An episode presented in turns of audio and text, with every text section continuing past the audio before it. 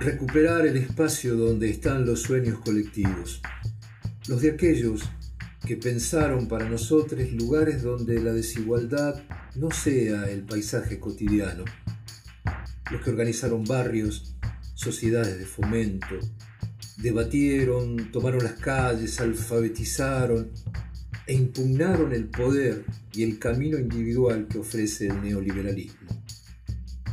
Son sus proyectos emancipadores los que, junto con sus vidas, quisieron desaparecer. Pero la memoria nos une, nos historiza y nos construye de forma colectiva para el futuro. Tendremos nuestro nunca más añorado cuando nosotros mismos caminemos por la senda ya andada.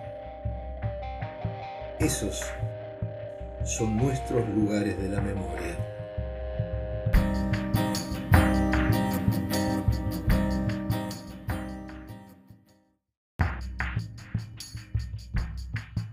Recuperar el espacio donde están los sueños colectivos, los de aquellos que pensaron para nosotros lugares donde la desigualdad no sea el paisaje cotidiano, los que organizaron barrios, sociedades de fomento, debatieron, tomaron las calles, alfabetizaron e impugnaron el poder y el camino individual que ofrece el neoliberalismo.